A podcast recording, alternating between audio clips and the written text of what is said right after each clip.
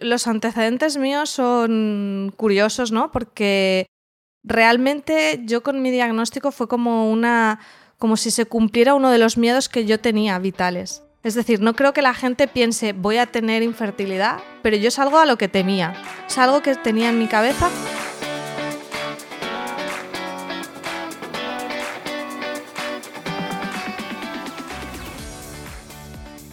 Bienvenida al podcast de de Fertilidad. He creado este programa para que tú y yo podamos escuchar diferentes historias contadas en primera persona sobre las diferentes formas de crear una familia. No hablamos suficiente sobre los retos de la fertilidad. Damos por hecho que cuando estemos listas para tener hijos será fácil, pero no siempre es así. El camino puede ser largo, caro, confuso y lleno de dudas, desilusiones y dolor. Este podcast va de pérdidas gestacionales, de infertilidad, de pruebas y tratamientos de reproducción asistida, de donación de óvulos y esperma, de acogida y adopción, de crianza monoparental, de fertilidad LGBT, de la decisión de vivir sin hijos, de los costes económicos, del estrés que genera o del impacto que llega a tener en la felicidad, el bienestar o las relaciones.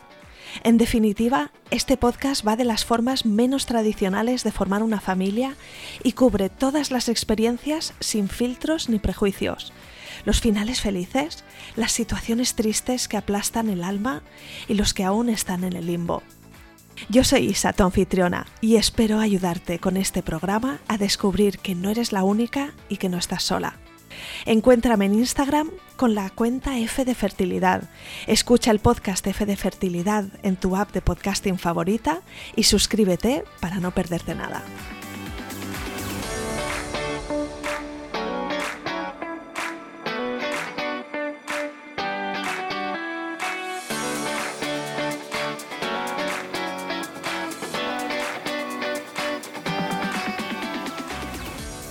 Bienvenida María y mil gracias por venir al podcast F de Fertilidad. A ti por invitarme, que sabes que me hace mucha ilusión.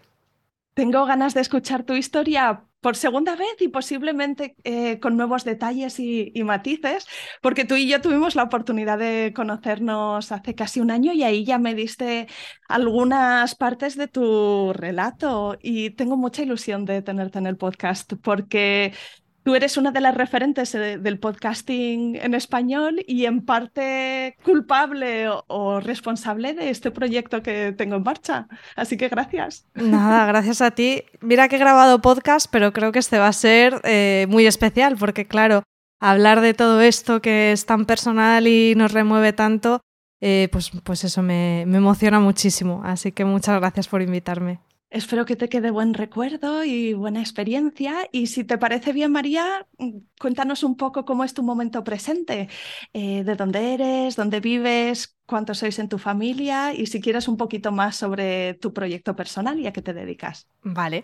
Pues bueno, yo me llamo María Santonja, eh, vivo en Alicante, soy de Alicante y en mi familia somos mi marido Francis, mi bebé Héctor, que cumple 10 meses esta semana, y bueno, éramos cuatro gatitos, uno, Logan, mm, se nos fue hace unos meses, así que estamos en duelo y nos quedan eh, Orange, eh, Borat y Marla, así que familia bastante numerosa. Bueno, a nivel profesional, supongo que compaginando la maternidad con tu proyecto. Sí, bueno, haciendo equilibrios porque lo de la conciliación me parece que es un mito eh, bueno, yo soy, yo tengo una empresa, por un lado, una productora de podcast con mi marido y con otro socio, con Miguel, que se llama Ecosmedia. Allí hacemos podcast para empresas, branded podcast y también originales para plataformas. Y después también eh, tengo como otra pata profesional, que es con mi marca personal, María Santonja, donde eh, bueno, pues me gusta muchísimo también compaginarlo con, con trabajar con mujeres, sobre todo mujeres emprendedoras que lanzan sus proyectos de podcast. Y bueno, eso es una suerte porque al final pues mm, tengo más disponibilidad para hacer con mi tiempo lo que quiera y, para ahora para el nene, pero al final es a base también de renunciar y trabajar menos horas y facturar menos, o sea, los números, las horas en el día siguen siendo las mismas. Así que bueno, ahí haciendo encaje de, de bolillos un poco ahora mismo con, con eh, eh, estando como entre los dos mundos, que ni estoy 100% en el trabajo ni estoy 100% en, en la crianza. Ya, eso es un aprendizaje tremendo, ¿verdad? Y, no es fácil y, a menudo sentimos que no llegamos a nada. A ninguno de los dos sitios bien, ¿verdad? Eso es duro. Sí, sí. Sí, nosotros además eh, queríamos que el primer año Héctor estuviera en casa con nosotros, sí que tenemos ayuda de algunas horas, pero no va a la guardería en sí, entonces claro, te faltan horas por todos lados, pero bueno, también está siendo muy bonito todo poder vivir todo este primer año que es de tantos cambios y tan emocionante y que, que a veces pienso, qué pena que sea tan agotador, porque a veces me, mm, da la sensación de por, al estar tan cansada como que no lo pueda disfrutar tanto, pero bueno, lo, estoy pudiendo disfrutar muchísimo precisamente por, por hacer esa, esa renuncia al final, en cierta manera profesional. Pero bueno, hay mucho tiempo para hacer proyecto profesional y el, el, principio, los primeros meses de vida de tu hijo mm, pasan y ya no vuelven. Si nos remontamos atrás, María, cuéntame un poco cómo te veías tú de niña a nivel esto de hacerse mayor y formar una familia. ¿Tú tenías típico que llaman instinto maternal y ese deseo muy claro o ha sido una cosa que surgió con tu pareja? Sí, yo, yo lo tenía muy, muy claro de siempre. O sea, daba por hecho que iba a ser madre desde siempre y, que tendría una familia. Nunca ha sido muy de jugar con bebés. O sea, en, sí no tenía como ese instinto de, ay, los bebés, qué ternura me dan. Bueno, ahora, ahora sí lo tengo. Ahora ves que veo un bebé o una conversación de bebés, pero bueno, estoy como en ese momento vital. Pero digamos que antes no, no era así ni especialmente con los muñequitos ni nada, pero sí eh, visualizaba como la familia. Yo además tengo una hermana que solo nos llevamos 15 meses, entonces nuestra infancia fue como muy bonita, de, jugar las dos, de hacer planes con mis padres. Entonces, yo lo que visualizaba más era eso, incluso más con unos niños un poquito más mayores, a lo mejor de ya de cinco años, seis años. No pensaba tanto en el, en el bebé, pero sí pensaba en que, en que formaría una familia, siempre, siempre lo, lo, había pensado. ¿Y tuviste la conversación con tu pareja desde el principio de la relación o fue una cosa que surgió más adelante? Súper desde el principio, porque eh, yo mm, hubiera querido ser madre antes, o sea, yo tenía como, bueno, como esas losas, esos esquemas mentales de yo tengo que ser madre antes de los 30, que dices, bueno, mm, esto te lo has puesto tú como porque sí, ¿no? Entonces, eso no, no iba a ocurrir porque pues porque, por la situación económica, laboral, porque estaba con parejas que, que, no eran la adecuada. Entonces, bueno, yo sí recuerdo unos años ahí de cierta frustración cuando tenía pues 27, 28 años que estaba, que estaba viendo que me acercaba como a, ese, a esa edad que yo me había puesto en mi cabeza y estaba muy lejos de, conseguir esa, esa maternidad. Entonces, cuando empecé con, mi marido, con, Francis, sí que fue como una conversación muy desde el primer momento, porque era como, yo esto lo tengo clarísimo, tenía por entonces 29 años, si no recuerdo mal, entonces lo hablamos desde enseguida. Él sí quería, pero él, él lo veía más lejano, también él no en ese momento nunca había nunca se había independizado, o sea, yo ya había quemado como más etapas, aparte de que eh, tengo un par de años más, que no es mucho, pero sí que en esos años, pues hace más yo había estudiado fuera, había vivido fuera, entonces yo había quemado como más etapas vitales y lo veía como más, no es que quisiera con él al mes, porque también quería tener como ese, exacto, quería tener como, eh, o sea, mm, disfrutar también de la pareja, pero sí que en sí, como si dijéramos, yo en abstracto, yo ya podría ser madre. Em, entonces sí, fue una conversación que teníamos muy clara desde el principio. Y cuéntame, entonces, ¿cuándo llegó el momento de ponerse a ello? Pues en ese sentido, o sea, nosotros teníamos como la fecha de inicio, pero no llegamos a iniciar. Mi diagnóstico de infertilidad llegó unos meses antes, porque nosotros, bueno, es que tuvimos un 2020 que fue catastrófico. 2020 fue un año terrible para, para muchísimas personas y para nosotros lo fue, no por el COVID en sí, por suerte no, no tuvimos ningún, eh, ninguna pérdida en ese sentido, pero eh, bueno, nosotros íbamos a casarnos en, en junio de 2020 eh, y tuvimos que aplazarlo. Entonces nuestra idea, aún no nos habíamos puesto a ello, pero nuestra idea era después de la boda empezar, porque realmente o sea, la boda era un poco pues por poder celebrar la boda, poder irnos de viaje, que nos queríamos ir a, a Disney World y poder subirme en todas las atracciones sin tener que estar pendiente de un embarazo. Eh, un poco ese era el hito, no por el hecho de hacer el check de boda tal, sino de, bueno, mm, cerramos este proyecto y, y, empezamos. O sea que nuestra idea era, pues eso, pues en junio nos casábamos y el pasar el verano empezar. Pero mi diagnóstico de infertilidad llegó en mayo de ese año. Entonces realmente nosotros no, no, no nos dimos cuenta porque empezáramos y fallara. Fue por, otros, por otras vías. Así que hubo alguna razón por la que tú fuiste al gine porque algo no te cuadraba. Sí, yo es que los antecedentes míos son curiosos, ¿no? Porque realmente yo con mi diagnóstico fue como una como si se cumpliera uno de los miedos que yo tenía vitales. Es decir, no creo que la gente piense voy a tener infertilidad, pero yo es algo a lo que temía. Es algo que tenía en mi cabeza, en parte porque eh, mi madre tuvo menopausia precoz, con 42 años perdió la menstruación, entonces yo tenía eso como bastante presente. De hecho, era algo que yo había hablado con ella, no hacía mucho lo había vuelto a, hablar, ¿no? Porque era como, ella me decía, bueno, tranquila, ¿sabes? Porque, bueno, pues tienes, mm, tienes 32, ¿sabes? Aunque, aunque, aunque perdieras la regla pronto, como me pasó a mí, aún tienes mucho, mucho tiempo. Entonces yo es algo como que tenía ahí, y es más, ni siquiera creo que lo tuviera ahí por eso, sino que es un tema como que que tenía en la cabeza, o sea, tenía más cercano. Yo con 19 años fui a, ser donante de óvulos, que no, lo fui porque me disuadió mi madre y mi, ginecóloga, pero yo llegué a ir a la clínica y me hice las pruebas y todo, simplemente porque empatizaba con este tema. Y con 28 fui a verme la reserva ovárica porque cuando estaba como que había dejado una pareja y no sabía muy bien qué, qué iba a ser. Y dije, bueno, vamos a valorar el tema de congelar óvulos.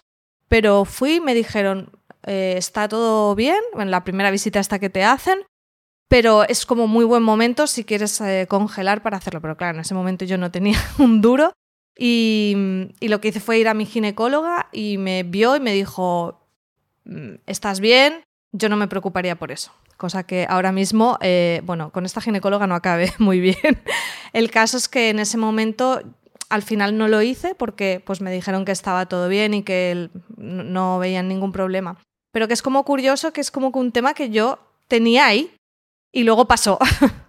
Son acciones poco habituales, ¿no? El Exacto. hacernos un chequeo, el, tener esa, esa curiosidad. Y lo que pasó es que yo eh, tenía sintomatología, pero yo no sabía a qué achacarla. Yo tenía desde pues un año o más de un año antes, te hablo pues con 30, 31 años, empecé a tener molestias cuando tenía relaciones, me daban como unos pinchazos y no me sentía como bien, tenía además eh, bastante como de repente tenía falta de, deseo sexual, que dices, bueno, en la vida siempre hay etapas y estrés y no sé qué, pero y, todo el mundo hemos vivido ciclos un poco, pero yo notaba que era como algo distinto. Y el caso es que fui a la ginecóloga que había ido toda la vida, la que me disuadió de, de donar óvulos en su momento y de hacerme la, em, la congelación.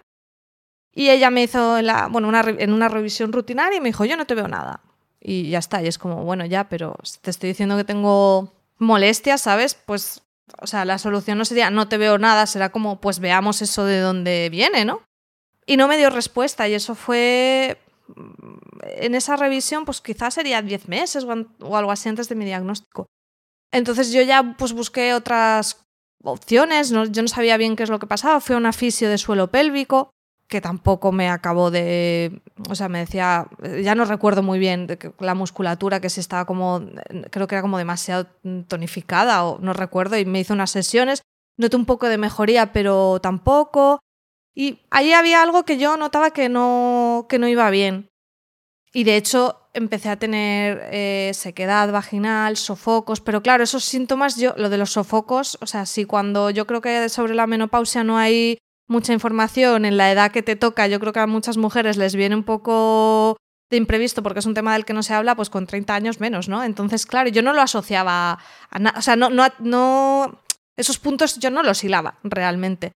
Entonces, Simplemente lo que hice, sobre todo por el tema de las molestias, eh, fue dejar la píldora. Yo llevaba años tomando la píldora y digo, bueno, pues me dejo la píldora a ver eh, cómo me está afectando de alguna manera. Entonces eso fue, pues no sé si fue diciembre de 2019 o así, tuve una regla y a partir de ahí dejé de tener la regla. O sea, solo tuve desde que dejé la píldora una, una menstruación. ¿Qué pasó? Que justo nos metimos en tema estado de alarma, eh, confinamiento, entonces yo pensé, bueno, esto es estrés, claramente, ¿no? Más aún lo que te decía, yo me casaba en junio, tenía, o sea, estábamos ahí de cancelar la boda, o sea, fue una eh, también temas profesionales complicados en ese momento. Y dije, bueno, esto pues es estrés y ya está. Pero cuando me faltó tres meses, dije, mm, esto no, no sé, esto no va bien. Y entonces fui a la ginecóloga y ya entonces fue cuando me hizo un análisis hormonal, que es lo que me tenía que haber hecho, yo creo, de primer momento. Y ahí salió muy claramente. Mm, no recuerdo bien las hormonas, pero creo que era la FSH altísima. O sea, era Claro, mi diagnóstico es un, fallo ovárico. Es, eh, la menopausia, mm, creo que es la prematura, que es cuando eres menos de... La diferencia dicen menopausia prematura menor de 40 y precoz de 40 a 45, es así. Entonces, em, esta hormona salió altísima porque esta es la hormona que hace que vayan como creciendo los, los folículos. Claro, como el ovario no responde, tu cerebro ahí manda manda hormona a cantidades ingentes porque no, porque no está respondiendo. Y entonces al salir eso alterado, eh, recuerdo además el, día que fue, em, la ginecóloga me mandó los análisis y bueno, lo típico que tú ves una analítica y no entiendes, pero tú ves los parámetros normales, tal, y dices, uy, esto... Sí, ves lo que está por encima claro, por abajo. Y dices, esto está muy raro, googleas y ves cosas, pero dices, no sé, no quiero tomar... Pero en el fondo es como que yo sí lo sabía, porque ahí ya sé que fue como, esto tiene sentido. O sea, yo ya viendo la analítica dije, vale, es que esto me cuadra con cómo yo me siento, tengo el antecedente familiar. Y, recuerdo ese momento que cuando me llamó la médica, que me dijo eh, que era lo que pasaba, que tenía el fallo várico, como tener solo ganas de colgarle para echarme a llorar. O sea, era como una sensación de irrealidad también, ¿no? Y fue muy duro. Recuerdo que mm, salí llorando a mi marido, llamé a mis padres, mis padres vinieron a casa en ese momento porque a mí como que se me cayó el mundo, porque además en ese momento tampoco yo tenía información de, cuál, de cuáles podían ser mis opciones, o sea, en ese momento yo fue como, no voy a poder ser madre, o sea, lo que yo entendí fue, eh, claro, estás en menopausia, no vas a poder ser madre y fue, fue un día horrible, o sea, horrible. La médica me dijo, al día siguiente volvimos a hablar, un poco más calmada, y me dijo, y le dije, ¿qué, qué hago? O sea, voy a la Seguridad Social o tal. Y me dijo, no, ¿tú cómo estás? O sea, no, no, tienes tiempo para ir a los plazos de seguridad social. Vete hoy mismo a una clínica privada de fertilidad. Y allí me fui. Al día siguiente de darme los resultados, me fui allí eh, hecha, vamos, es que yo no, es que no sabía por dónde me venían eh, las bofetadas. O sea, por eso te digo que, y empecé tratamiento, que además es como fatal, porque, o sea, no habíamos empezado búsqueda, pero era como una sensación de como cazar algo al vuelo. Sí, sí, sí. A lo mejor es la única oportunidad que tengo. Si lo hago hoy mismo, ¿no? Esperarme 15 minutos puede tener un efecto. Sí, sí. Entonces lo recuerdo como muy angustioso y muy shock. O sea, un, un shock muy grande.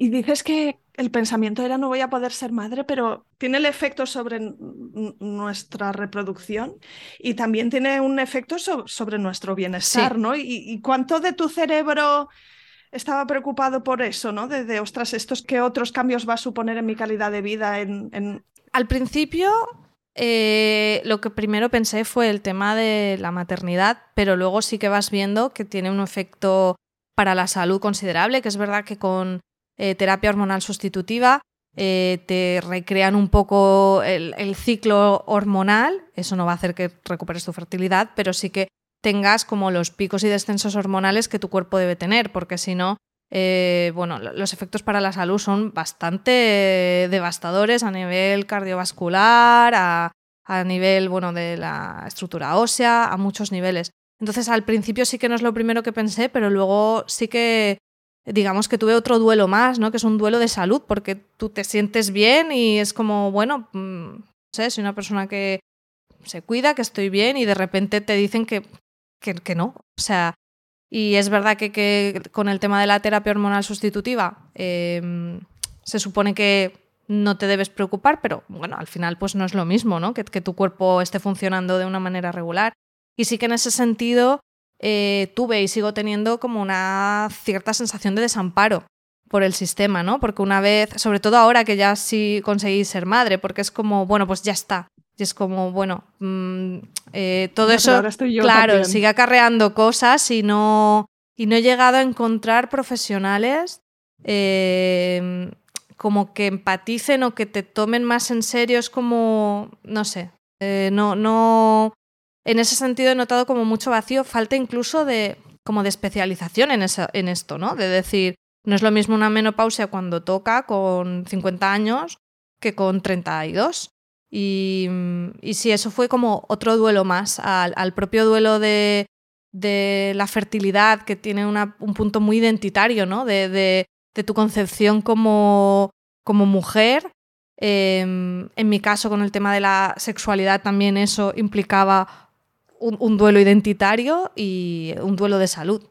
Y bueno, y posteriormente un duelo genético cuando, bueno, ahora avanzaremos cuando eh, finalmente no puedes tener hijos con, con, con, tus ovocitos, sino que son con donante y no van a tener tus genes. Entonces, ahí me sobraban duelos. En ese momento los tenía todos yo. Sí, sí, yo creo que hay como un modo supervivencia que se activa, ¿no? Y qué es lo que puedo hacer al respecto, pero luego todo esto nos alcanza, ¿no? Llega un momento en el que empiezas a ver las cosas con más claridad, pero quizá no estábamos todavía ahí, ¿no? Estabas en la clínica de, de fertilidad o de reproducción asistida, elegiste una privada, no sé si ¿Fuiste a varias o fuiste a una, elegiste la primera que te convenció? Inicialmente fui a la que me dijo esta, esta doctora, que bueno, que tiene buen nombre y demás, eh, pero luego sí que probé mm, varias, o sea, sí que hice varias visitas para, para tener varias opiniones y finalmente me quedé con la primera que había ido, pero sí que visité varias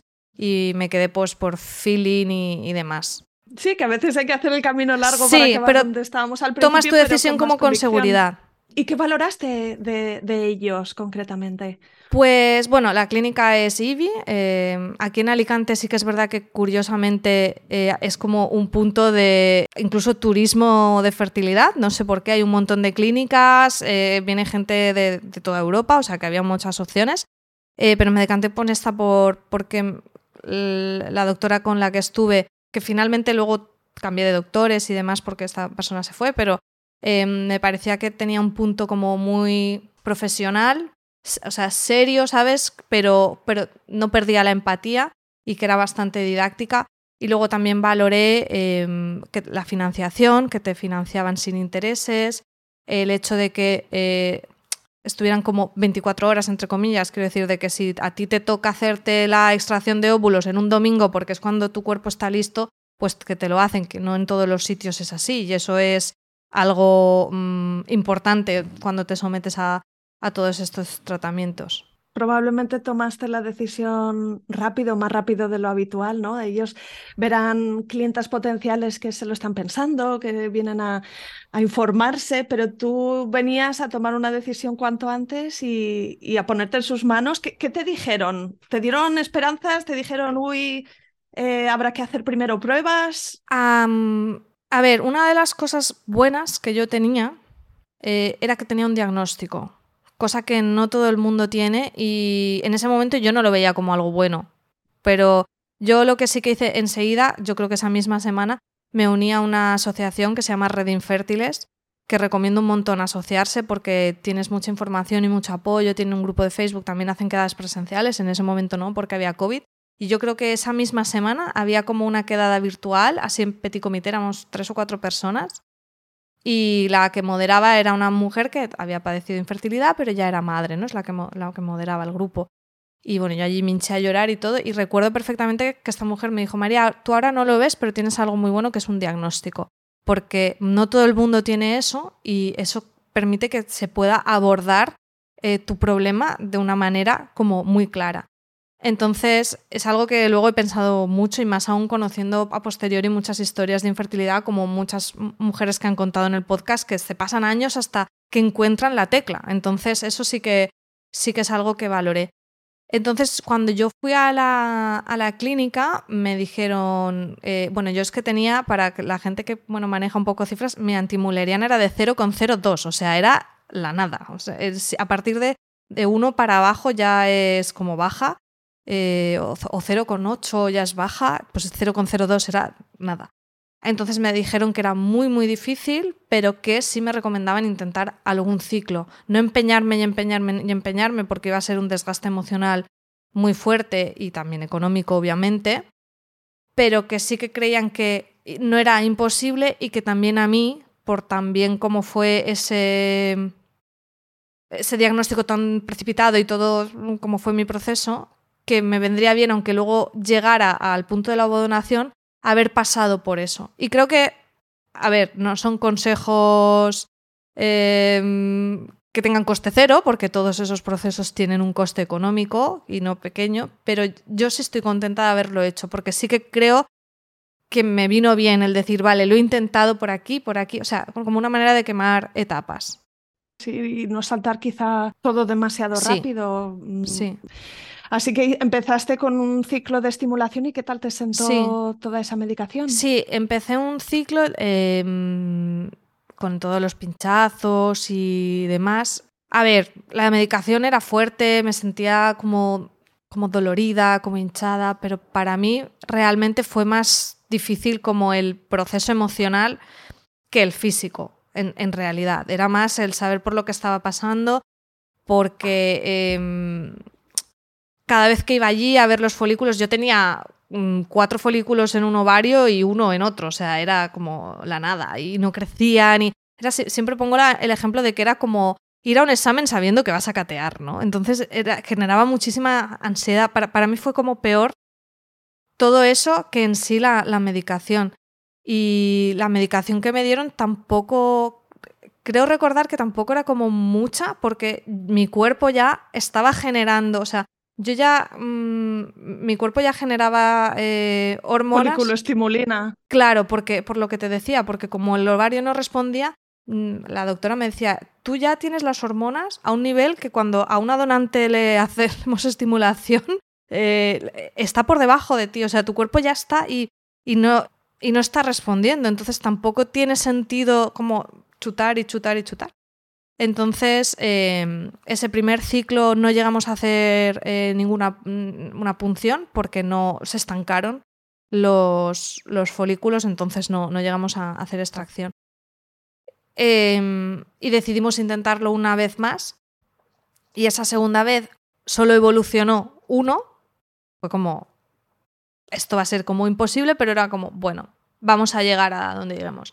Y hicimos la punción y nada, recuerdo estar saliendo por la puerta de la clínica así como después de la intervención, que te, que te hacen una, una sedación completa y estás ahí un poquito groggy y yendo para salir, que nos llamaron para subir un momento al despacho, ya sabía yo que era algo malo, obviamente, y era que no era, que no era viable. Entonces sí que recuerdo ahí como... No, no hundir, o sea, como, como un peso muy grande en el cuerpo, como diciendo yo no puedo sostener esto. Entonces, eh, ahí ya sí que fue como, vamos a, a, parar, esto no tiene sentido. Yo creo que eso fue, sí que fue bueno en el sentido que teníamos muy claro los intentos que íbamos a hacer, que no nos íbamos a enquistar ahí, porque creo que no tenía sentido y no era saludable tampoco. O sea, viendo esos resultados, que la primera FIB se canceló, no se pudo hacer ni siquiera punción, y en la segunda íbamos con uno que salió, que lo sacaron y no era viable, entonces era como, es que no tiene sentido. Y bueno, eso cada uno tendrá su proceso, pero yo sí tenía muy claro que, que, no iba a ir por ahí. Yo, sí que es verdad que en ese momento yo también estaba yendo a la psicóloga, que es algo que recomiendo un montón y me ayudó. Y otra de las cosas así, frases que me acuerdo de aquel momento, igual de la que te decía esta mujer que me decía lo de tienes un diagnóstico, una que me dijo la psicóloga es tú vas a ser madre y ser madre se puede ser por muchos caminos y tú has pensado que era este, pero hay un montón y, y veremos por cuál es. Entonces creo que eso también me ayudó como a no emperrarme en decir tiene que ser así, o sea, como que lo, lo asumí y lo cerré. Sí que pusimos un poco en pausa el tema, porque además o sea, había sido lo, que te digo, como mmm, pandemia, cancelar la boda, hacer los tratamientos en mitad de todo aquello sin saber si eh, fue como demasiado y tuvimos que, que ponerlo en pausa y decidimos pausarlo. Eh, en ese momento ya habíamos retrasado la, boda al año siguiente. Dijimos, vale, ponemos esto en pausa, eh, eh, hacemos la boda, hacemos nuestro viaje. Mi pronóstico para ovodonación era muy bueno, porque realmente yo lo que era el, útero lo tenía bien, el endometrio había respondido bien a la medicación y había engrosado. O sea, mi problema era que no tenía, no, tenía folículos mm, para, para, poder, eh, para que esa estimulación fuera a buen término. Entonces, sabiendo que tenía un buen pronóstico en donación, fue como vamos a parar estos meses, vamos a retomar nuestra vida por donde se había quedado, que se nos puso en pausa por esto, por el COVID y por todo, y, ya volveremos. Y esa fue la decisión, aunque por el camino hubo ahí un pequeño eh, como una oportunidad. Eh, a través del grupo este de Red Infértiles me compartieron un estudio experimental que estaban haciendo en IBI Valencia con tema de plasma, de lo que llaman rejuvenecimiento várico, que no me gusta nada la terminología porque me parece muy marketingiana. Em, pero, pero bueno, leyéndolo no pintaba mal. Yo entraba en los criterios que tenían para, para el estudio y nada, hicimos una reunión online con la, una de las doctoras que llevaba el estudio. Me aceptaron y fuimos a. Bueno, y planteamos decir, bueno, vamos a ver esta, esta opción. Eh, fuimos a, Valencia y lo que pasa es que. O sea, básicamente el, tratamiento, no, recuerdo muy bien, pero no era algo como muy complejo, era como con plasma, eh, inyectaban en, en los ovarios y eso habían hecho ya algunas pruebas, algunos resultados en, ratones y también en, grupos de mujeres que no eran exactamente como en mi perfil, pero como en otros perfiles y habían dado bastante buen resultado. Y, el tratamiento tampoco tenía más, era las plaquetas y, o sea, el plasma y ya está. Pero ¿qué pasa? Que cuando fuimos, eh, realmente luego no te cubría el estudio las, las FIBs en sí. Entonces, no me gustó. O sea, me pareció un poco como, a ver, es que el estudio en sí, si no haces las FIBs, no tiene sentido, ¿sabes? Porque ellos te decían, no, lo hacemos y lo intentamos tantas veces como tú quieras. Y yo ya lo intentamos tantas veces como yo quiera, pagándolo yo. O sea, sí que es verdad que te hacían algo de descuento, pero no sé, no, no me gustó nada porque además eh, no me, en la reunión que hicimos online no me, no me explicaron eso así, o yo no lo entendí así, tampoco digo que no fuera así. Y cuando fui allí es como que todo lo contrario a, en otras ocasiones, ¿no? Que, o sea, la sensación fue como mm, no, no me, o sea, no, no, me sentí nada cómoda con lo que me estaban eh, proponiendo y, y además yo tenía como entendido que bueno, que a lo mejor yo decía, bueno, pues si eso también me puede hacer que a lo mejor recupere cierta función de mi ovario, aunque no me quede embarazada, puede ser bueno para mi salud. Pero cuando fuimos allí nos dijeron que no, que eso era algo como que puede haber como un pico puntual, que es cuando aprovechan para hacer eh, las funciones, pero no, no consiguen como revertir nada. Entonces yo dije, vale, vamos a gastar más dinero en algo que mi pronóstico es muy malo, que con esto puede ser un poco mejor, pero para tener más desgaste emocional, para probablemente terminar en nuevo donación, pero tardar un año, año y medio más. Em, cuando además esto ya había pasado bastantes meses desde que yo terminé mis tratamientos, de manera que realmente yo ese duelo gestacional ya lo había hecho, ¿no? O sea, yo ya había, yo ya me había mentalizado de que al final me daba igual que mi hijo tuviera o no mis genes, yo lo iba a y lo iba a criar. Entonces, de repente abrir ese melón con lo del estudio era como un poco contradictorio, porque por un lado es como que tú ya te has mentalizado de que eso no importa y por otro era como aferrarte a algo que sí importa, ¿sabes? Entonces, al final lo... O sea, ese mismo día saliendo de la clínica cuando nos explicaron el estudio, eh, ya escribimos y dijimos que no, porque no... Por eso, porque no, no me parecía muy ético como lo tenían planteado y, y al final Mm, en el punto en el que yo estaba, dije, si es que yo ya, yo ya me he hecho la idea, no, no le veo sentido seguir por aquí. Oh, pues eh, son un montón de decisiones y de información que uno tiene que abarcar en la cabeza, ¿no? Y, también hacer como un ranking de, qué prefiero, qué prefiero en teoría, vamos a probar aquí, luego a reevaluar constantemente. ¿Con quién hablabas todo esto? No sé si encontraste personas con las que mantener un contacto regular, con tu pareja, con amigas. Mm. ¿Quién te apoyó? En la red eh, no hablaba como o sea, digamos que no conocía gente como personalmente, sino que era más bien en el foro. Bueno, al final sí que seguías las historias de otras chicas y les preguntabas y, tú preguntabas tus dudas. Era más un punto de información sobre todo, aunque hicieron eh, estas reuniones que sí que hice un par eh, online que me ayudaron.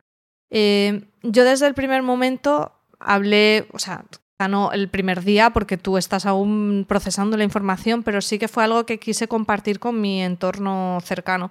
Entonces yo hablaba con mi madre, con mi hermana, por supuesto con mi pareja y después a raíz de contarlo, pues eh, unos amigos que estaban también en búsqueda, también, eh, bueno, que en ese momento no eran súper, súper amigos, eran como amigos de unos amigos, pero al contarlo yo, pues ellos también lo compartieron y de hecho eso fue lo que nos unió mucho en ese momento porque hablábamos mucho por teléfono de en qué punto estaban ellos, en qué punto estábamos nosotros y de hecho es muy bonito porque ahora nuestros hijos se llevan cuatro meses de diferencia, así que, eso estuvo muy bien. Pero yo sí que, sí que lo compartí, incluso en fin de año de aquel año puse una publicación de fin de año así de valoración y, puse mm, lo que me había sucedido. O sea que para mí eh, hablarlo sí, sí me ayudó y para tomar decisiones que, que me comentabas eh, yo en eso soy muy culo inquieto. Mi madre me decía, es que eres muy resolutiva, que es, que es algo que creo que aprendí de este proceso de decir,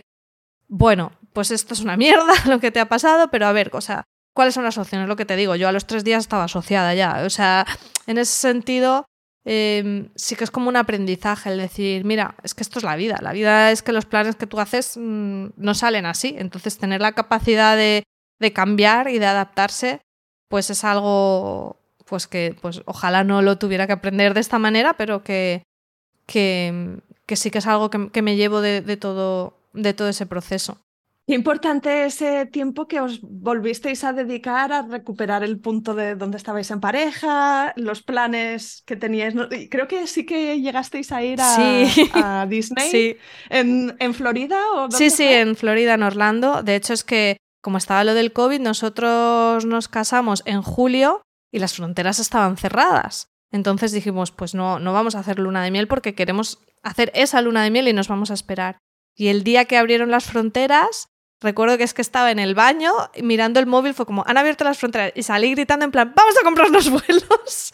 y, nada, y fuimos en noviembre al viaje y, de hecho a la vuelta de noviembre, o sea, literalmente eh, cuando compramos los vuelos eh, ya llamé para pedir cita para a la vuelta empezar con el tratamiento con ovodonación. Fue todo dentro de la desestructuración absoluta de, todos estos años. Lo reconducimos así, fue como, bueno, pues nos hemos casado un año más tarde, eh, la luna de miel ha tenido que ser tres meses después, da, igual, el orden de los factores no altera el producto. Bueno, pues cuéntame, volvisteis entonces a la misma clínica y claro, es también un proceso de FIV, pero en este caso no tiene la primera parte de, de estimulación y de punción. Sí, sí, te, toman, o sea, como, como, en mi caso, yo no tengo un ciclo, eh, porque a lo mejor no lo sé cómo serán las mujeres que tienen un ciclo, pues quizá les hacen coincidir con su ciclo para que su endometrio esté en el punto y ya está, o a lo mejor lo estimulan un poco. En mi caso, todo eso lo tenían que hacer em, médicamente, ¿no? Con, con, con, medicación. Pero claro, no tiene nada que ver porque no, no, no tienes o sea, cuando tú haces una FIB, lo que hacen es que produzcas, o intentar que produzcas mm, como un ciclo como extra, o sea, muy bestia, que tengas más folículos para poder sacar más, para tener más opciones.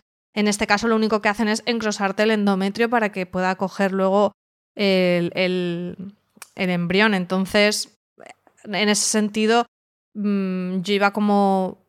Esta vez sí que iba como ilusionada como vamos a tener un bebé, porque las otras veces, como acaba de ser el diagnóstico y todo como fue, nunca fue esa sensación, siempre fue como no, no, como que no lo pude procesar. Entonces aquí sí, y, además eso, a nivel de medicación, la parte peor se la lleva la, la donante en ese sentido.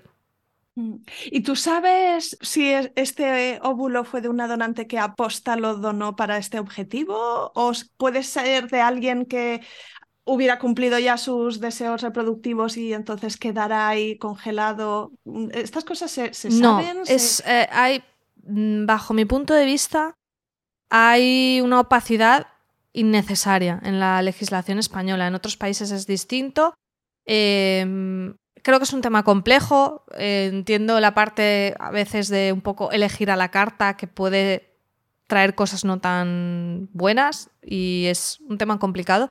Pero creo que aquí en España el nivel de opacidad es absoluto. O sea, de hecho yo no sabía si los óvulos eran eh, como en fresco o congelados, es decir, si la donante había hecho como ese ciclo para, eh, como en paralelo a mí para coincidir o esa chica que es lo más lógico y lo más habitual, lo ha hecho el ciclo cuando a ella le ha venido bien y lo han congelado y luego eh, es el que te ponen a ti. No te dicen nada, lo único que te dicen es la edad de la donante y el grupo sanguíneo. En mi caso era una donante que tenía 25 años y el grupo sanguíneo te lo dicen porque si, bueno, como el grupo sanguíneo tú lo heredas de tu padre o de tu madre, pues si tú no quisieras que tu hijo supiera sus orígenes, pues si le ponen un grupo sanguíneo que no es ni su padre ni su madre, pues ahí puede tener una pista. Entonces te ponen el mismo, bueno, y también porque puede haber problemas, esto ya me pierdo un poco, pero en el embarazo a veces hay incompatibilidades y demás.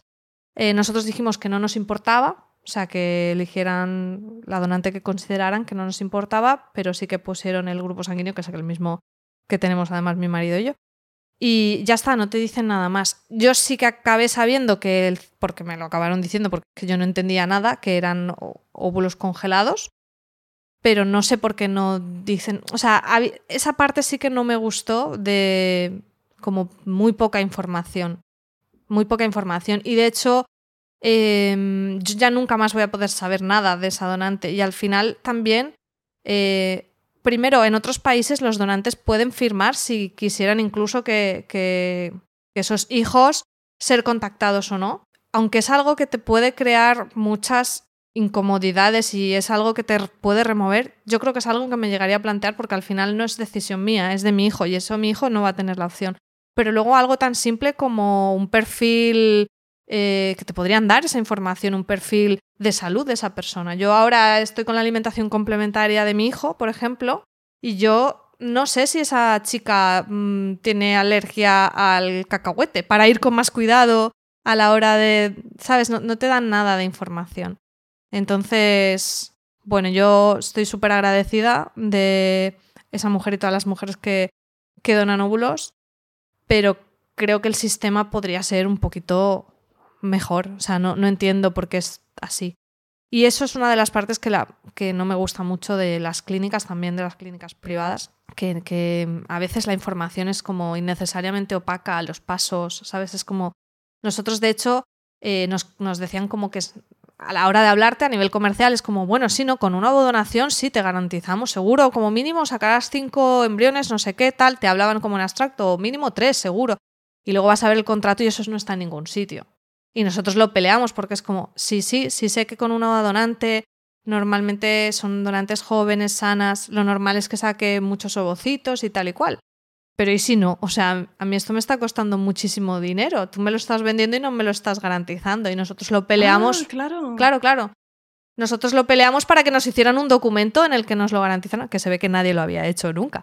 Pero creo que hay cosas así que hay que tener un poco de ojo habrá parejas que potencialmente quieran poder quizá hacer test genético. ¿Hicisteis esa, esa prueba? Sí, de hecho eso fue, eh, nosotros nos decantamos por hacerlo en privado. Primero porque nos lo podíamos permitir y eso es una gran suerte que no todo el mundo puede. Y de aquí también eh, reivindico que, que, el tema, con el problema de natalidad que tenemos y el gran problema de fertilidad que cada vez afecta a más parejas, me parece que mm, la sanidad pública no está para nada al nivel. Nosotros fuimos a la cita, nos daban un año y medio de espera y aparte el trato fue mm, bastante... Mm, o sea, la persona que nos atendió ni se presentó, o sea, muy poco humano para el tema, para el tema que es. Entonces, bueno, nosotros seguimos ahí en la lista de espera por si fallaba lo demás, pero, pero teníamos claro que no. Y ah, eh, una de las cosas que podíamos hacer en, en, la privada, que no podíamos hacer en la pública, era hacer, no recuerdo bien el término, pero hacer como un cruce de todos tenemos como, somos portadores de enfermedades. Y, no, y lo que te hacen aquí es, digamos que eh, cruzan el, en este caso, el, test genético de, mi marido con el de la donante para que mm, no haya de las mismas, ¿no? Para no tener como más papeletas.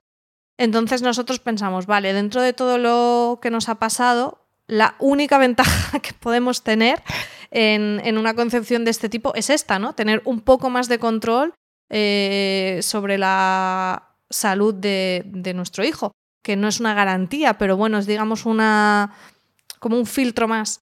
Y eso, por ejemplo, en la pública no te lo permiten hacer. Y en el caso, María, que hubiese dado una, una, enfermedad genética conocida que fuesen portadores los dos. Te buscan otra donante. Y tienes que pagar otra vez. No, no, no, no. Porque tú ya... no, no. Vale. O sea, esto es lo que te digo que toda esa parte del proceso no te la explican. O sea, a ti te llega una donante y te dicen 25 em, años, em, grupo sanguíneo tal, fin. Tú no, tú no sabes si han hecho cinco pruebas, 12. O sea, de hecho, nosotros queríamos haber empezado en noviembre mismo el tratamiento y tuvimos que esperar un mes más para, por el tema de los resultados genéticos que tardaban un poco.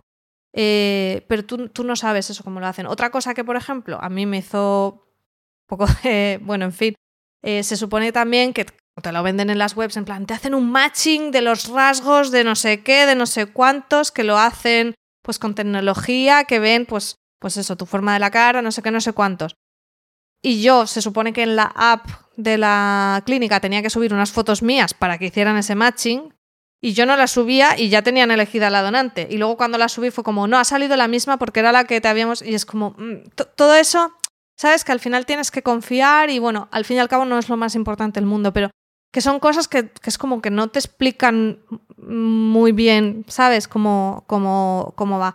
Eso sí que en la pública sí que lo que te hacen obviamente es pues que pues eh, tema eh, tono de piel, color de ojos, mm, un poco pues la constitución, eh, si te miran, ¿no? Si, si yo qué sé, si va una chica que mida 1,80 y sea rubia con ojos azules, pues no le pone una donante que mida 1,50 y sea morena, ¿no? Eh, eso sí te lo miran en todos lados.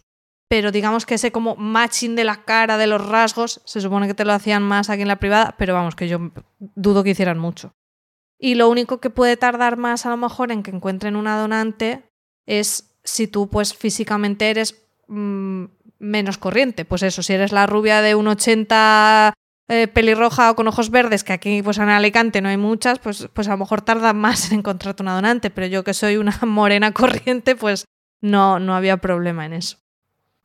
¿Cuántos óvulos, cuántos embriones? ¿Cómo funciona un poco similar? Sí. Que te van diciendo cuántos hay y van dejando que crezcan día 3, día 5. Exacto. Y tú sigues ahí un poco en directo esa evolución. Sí, y por lo que me dices de si luego quisieras eh, tener un hermano y no quedar en embriones, creo que pueden como contactar con esa donante. Pero esa donante puede querer o no querer hacerlo. Pero sí que como que lo suelen hacer.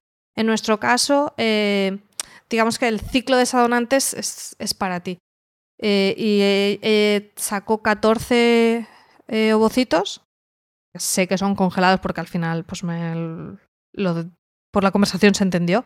fecundaron 11 de esos 14 y 9 llegaron a día 5, que estuvo muy bien. Dejaron dejaron creo que tres para ver cómo evolucionaban a día 6, que no estaba muy claro si iban a ir bien, que finalmente se descartaron.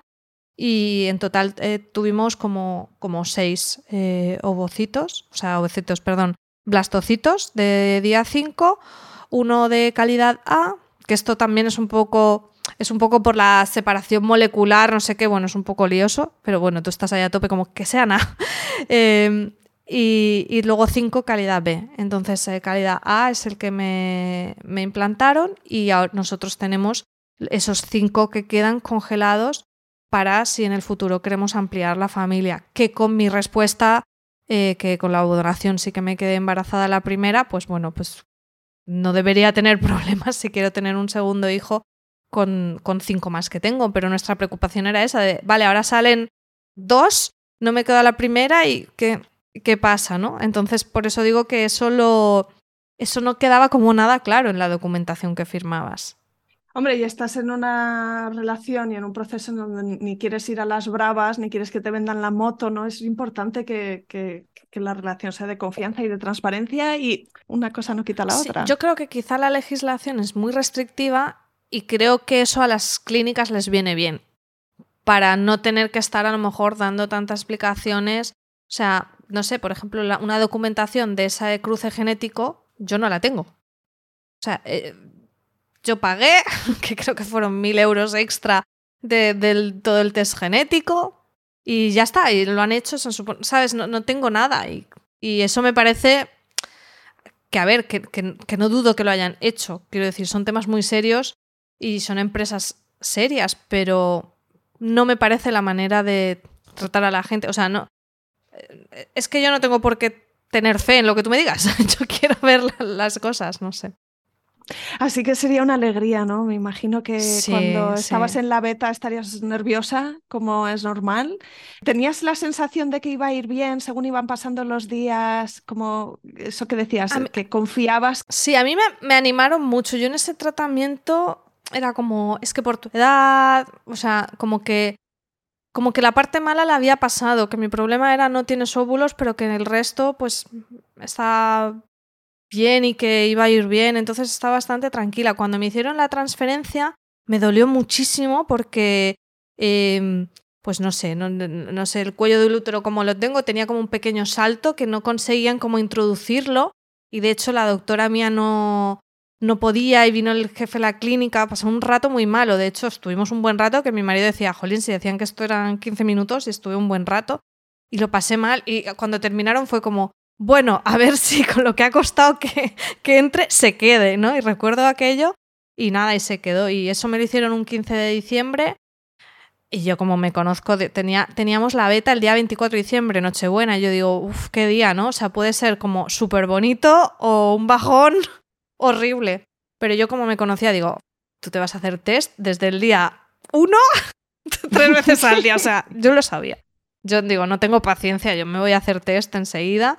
Eh, pero bueno, yo como que me mentalizaba de decir, bueno, pero si sale que no, tú no te desanimes porque a lo mejor lo estás haciendo pronto. Entonces yo iba un poco así. Y yo sí que el, día después me encontré fatal.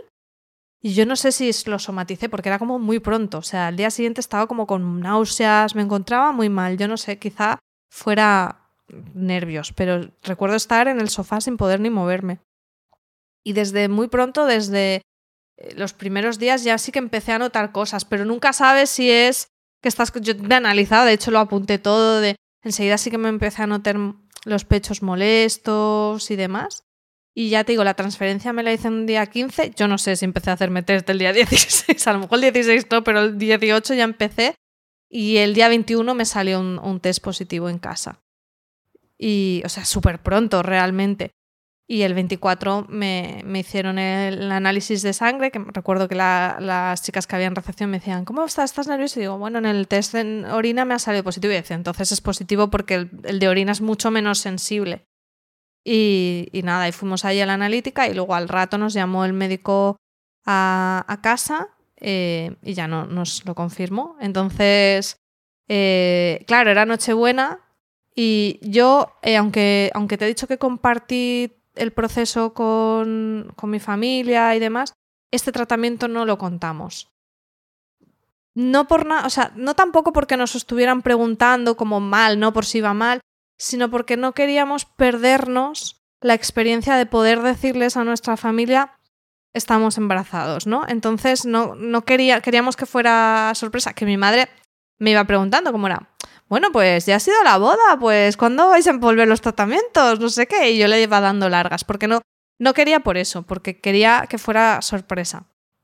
Porque si no, es un poco, también te quitan eso, ¿no? Entonces la sensación esa de, ya me he perdido cosas o, cómo la gente vive un embarazo, que al final pues no es la manera corriente de llegar a un embarazo, y no quería perderme eso también. Entonces, aunque la gente pues se espera y no sé qué, yo dije, no, yo si, si nos sale el día 24 que sí, cenábamos con mis padres, eh, aparte ya no iba a beber nada de alcohol ni nada, eh, que iba a ser como muy raro de Nochebuena no tomarte ni una copa de, yo qué sé, sabes, de sidra o lo que fuera. eh, se lo decimos. Y, nada, le preparamos con, como teníamos una foto del, embrión que me habían puesto, que ahí tengo la, primera foto de mi bebé, em, la pusimos en, en una tarjeta y pusimos entrega estimada nueve meses. Y como, como celebrábamos eh, Papá Noel y eso, antes de cenar, em, yo dije, bueno, venga, vamos a hacer un... Siempre damos los regalos después de cenar, pero dije, venga, vamos a abrir ya algún regalo. Y como, ay, qué ansiosa, no sé qué yo. Venga, solo uno. Venga, os damos uno nada más. Y les dimos la, tarjeta. Y yo creo que mi madre se quedó como diciendo, ¿qué es esto? Y mi hermana fue la primera que, lo pilló. Y, y, fue muy, muy bonito. Fue, la verdad que fue una noche buena muy especial. Estábamos aún con restricciones, o sea, la hicimos como un petit comité solo con mis padres y mi hermana, pero fue, la verdad que fue un, regalo muy bonito. La ilusión de, controlar el proceso uno mismo, ¿no? Que... Fue un poco eso, ¿eh? fue un poco eso de decir, mm, ya que ha tenido que ser así, no queremos esta parte también que sea no, pues hoy me han hecho la transferencia, hoy no sé qué, hoy no sé cuántos. En ese momento estábamos bien de ánimos, teníamos confianza en el proceso, como que no me, no me gano tanto de el apoyo en el proceso en el que ahora mismo estoy serena como lo que pierdo de, no tener ese momento. Y estoy contenta de, haberlo hecho así. Sé que también tu embarazo y tu parto se merecen un episodio aparte y lo vamos a tener en el podcast Planeta Parto. Sí. Em, hablaremos para ese otro día. Pero antes de terminar este episodio, no sé si, si tú sientes que este proceso te ha cambiado mucho, ¿no? Porque pensando atrás, la María de entonces que tuvo ese diagnóstico, pues son apenas tres años, ¿no? Y ha pasado mucho en este tiempo. ¿Has aprendido mucho de ti misma? Yo creo que he aprendido que soy más fuerte de lo que pensaba y sobre todo más resolutiva, de decir, eh, las cosas vienen de una manera, lo que te comentaba antes, y, y, es que esto es la vida misma. O sea, creo que fue un aprendizaje de vida, de que damos por sentadas muchas cosas y, luego la vida no es así. Y te puede pasar con esto o con muchas otras cosas, buenas y malas, de, las dos formas. Entonces, creo que a día de hoy eh, soy más consciente de eso eso en el plano positivo ahora. Hubo un, hubo un momento que ese aprendizaje fue duro. O sea, yo, tuve una depresión porque eso, de repente es como que tienes como una, no sé, hasta como conciencia de la mortalidad, como decir. O sea, de repente empiezas a, pensar, a tener pensamientos muy negativos de eh, las cosas pueden salir mal. Es que, es que fíjate, es que las cosas pueden salir mal. Y yo tenía muchos pensamientos recurrentes así negativos de voy a llegar a mi casa y se, se va a quemar mi casa porque estas cosas pasan, ¿sabes? Entonces eh, eso fue difícil, pero ahora creo que eso lo he conseguido canalizar desde lo positivo de, sí pasan, pero pasan también cosas buenas y, también pasan en el sentido de que pasa el tiempo y ahora queda como algo lejano lo, lo negativo y, y luego cosas que a lo mejor en su momento era como madre mía, o sea, a mí si ahora me dicen, no, podrías tener un hijo con tus óvulos, que me da igual. O sea, es que mi hijo es mi hijo y no lo cambio por nada del mundo. Entonces, creo que, que todo eso sí me ha, sí me ha cambiado a, aceptar las cosas como vienen de otra, de otra manera y ya, pues eso, a, la, la, resiliencia que aprendimos tanto en el, en el 2020. Y sobre todo eh, sí que como fue mi. Como, como fue mi. el tema de mi menopausia, que yo notaba que me estaba pasando algo y no, no recibí la escucha, he aprendido a escuchar mi cuerpo mucho más. O sea, de me da igual lo que me digan, yo sé que algo va mal y voy a buscar solución y si aquí no me escuchan, pues me escucharán en otro sitio. Cosa que antes, eh, pues quizá pues no hacías, ¿no? De, pues el profesional me ha dicho que no ve nada. Bueno, pues que a lo mejor no es el profesional adecuado o no está mirando donde tiene que mirar o no me está escuchando. Entonces, eh, sí que desde entonces no tengo, tengo como mucha más confianza en ese instinto de si pienso que algo no está yendo bien, hacerle caso, porque, porque quizás una de las cosas que más rabia me dan de todo lo que me pasó, porque si me hubiera venido como 100% de nuevas, pero es que yo tenía muchas señales y yo lo sabía que algo fallaba. Y probablemente si yo en ese momento mm, pues eh, le hubiera dicho cuatro cosas a esa médica o hubiera buscado otra, pues a lo mejor sí que en ese momento, un año antes eh, o, más de un año antes, hubiera podido hacer un tratamiento con mis óvulos y demás. Y realmente hoy me da igual, pero bueno, es un camino de, sufrimiento y de, y de, sensación también de injusticia por su parte y de, y de sentirte tú un poco mal contigo misma de si yo lo hubiera hecho de otra manera. Entonces, bueno, no es que me fustigue con eso, pero sí lo he aprendido como para el futuro, de si tú notas que algo no va bien, pues, pues, lo, pues buscas a alguien que te escuche y, y persiste, porque muchas veces confiamos los médicos, pero los médicos no están en tu cuerpo, no, te conocen en, que tú llevas 30 años contigo y sabes que esto no te ha pasado nunca o no es lo, normal. Qué valioso. Pues me ha encantado escucharte, María. ¿Se ha quedado algo en el tintero, algún mensaje que quieras decir antes de terminar? Yo creo que en esa línea que te está diciendo del escuchar tu cuerpo, pensando un poco en, mi diagnóstico concreto de la menopausia, sí que diría que, eh, justo lo escuché hace poco también en, uno de tus episodios, ¿no? al final creo que hay mucha ignorancia sobre cómo funcionan eh, los anticonceptivos eh, hormonales que nos suprimen el ciclo y tú te crees que sangras y que tienes una menstruación y que, todo, que entonces todo va bien cuando no es verdad, es, e, ese ciclo está anulado. Y, te puede dar una falsa sensación de que todo va bien, como por ejemplo pasó en mi caso, fue al retirar la píldora que vi que me faltaba la regla, que era como quizá el síntoma más alarmante en el que yo eh, hubiera tomado medidas. Entonces, yo le diría a la gente lo primero que tenga muy claro eso, que me parece que hay súper poca información. O sea, yo me he sentido también muy engañada de decir, es que esto, como nunca nos lo han explicado bien, cómo funciona realmente la píldora. Y no es que esté en contra de usar la píldora, pero pues quizás si tienes antecedentes familiares, como era mi caso, pues a partir de cierta edad quizás conviene que te la dejes para ver cómo estás respondiendo o si es un tema que te preocupa o incluso si llevas muchos años, aunque te digan que no hace falta, yo sí que creo que es conveniente parar un tiempo para ver cómo está respondiendo tu cuerpo. Y mm, yo creo que eso y luego eh, otra cosa que a mí me pasaba es que yo hacía revisiones anuales en el ginecólogo. Entonces era como, si yo estoy yendo todo y siempre me dicen que está bien, claro, pero es que esto no te lo miran. Y tú das por hecho que sí. O sea, yo pensaba que me miraban. Cuando yo voy al ginecólogo y me dicen que todo está bien, pues pensaba eso, pero no, te miran que no tengas un quiste, que no sé qué, pero no te están mirando eh, si tú tienes más folículos o menos o demás. Entonces, yo diría que la gente cuando vaya a revisiones, que pidan que les, que les miren también el tema de cómo está su reserva ovárica y si no saben hacerlo, pues que busquen especialistas. Tampoco obsesionarse pero que se lo miren, porque a mí me vino un poco todo de imprevisto por eso, un poco decir, pues si yo lo he hecho todo bien, si yo estoy yendo a revisiones anualmente, si yo tal, ¿cómo me viene a mí, o sea, cómo me viene este diagnóstico, ¿sabes? Si yo he estado haciendo un control, bueno, pues que ese control te crees que te lo están haciendo, pero no te están mirando eso. Entonces, quizá esas, esas dos, mm, esos dos mensajes un poco de prevención, el tema de la píldora que pueden mascarar muchas cosas y el tema de que las revisiones eh, pidáis específicamente que os revisen eh, el tema de la reserva ovárica, porque se podrían evitar muchas de estas cosas, porque además esto no es de la noche a la mañana. Quiero decirte que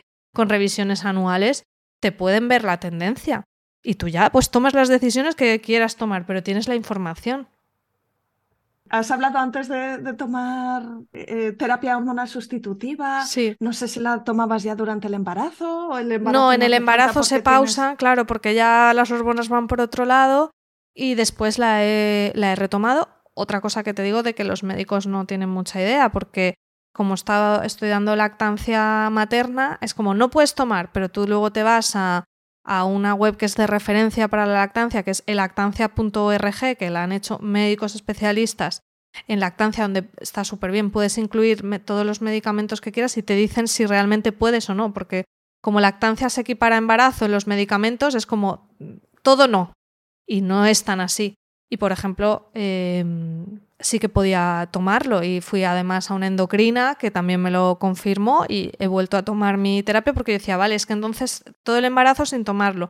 Ahora si estoy un año o dos años o lo que esté de lactancia, al final son años que yo no estoy teniendo como esa, esa ayuda que mi cuerpo necesita.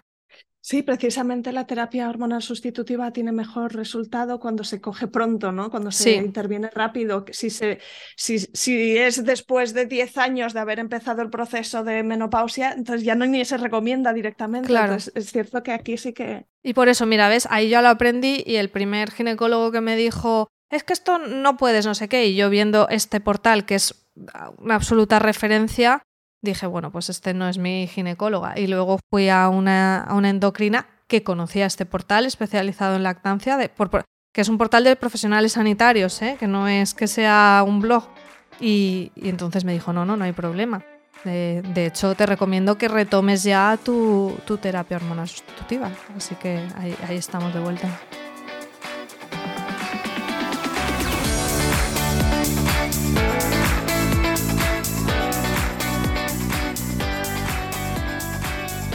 Aquí acaba este episodio. Si te ha gustado, quiero pedirte tu ayuda. Ayúdame a dar visibilidad a historias como la de hoy. Recomiéndale a alguien el podcast F de Fertilidad. Ayúdame con esta misión de arrojar luz sobre experiencias reales para que más personas encuentren y escuchen este programa. No dejes de escribirme un mensaje directo en Instagram. Mi cuenta es F de Fertilidad y me encantará saber de ti. Cuídate mucho, nos vemos la semana que viene.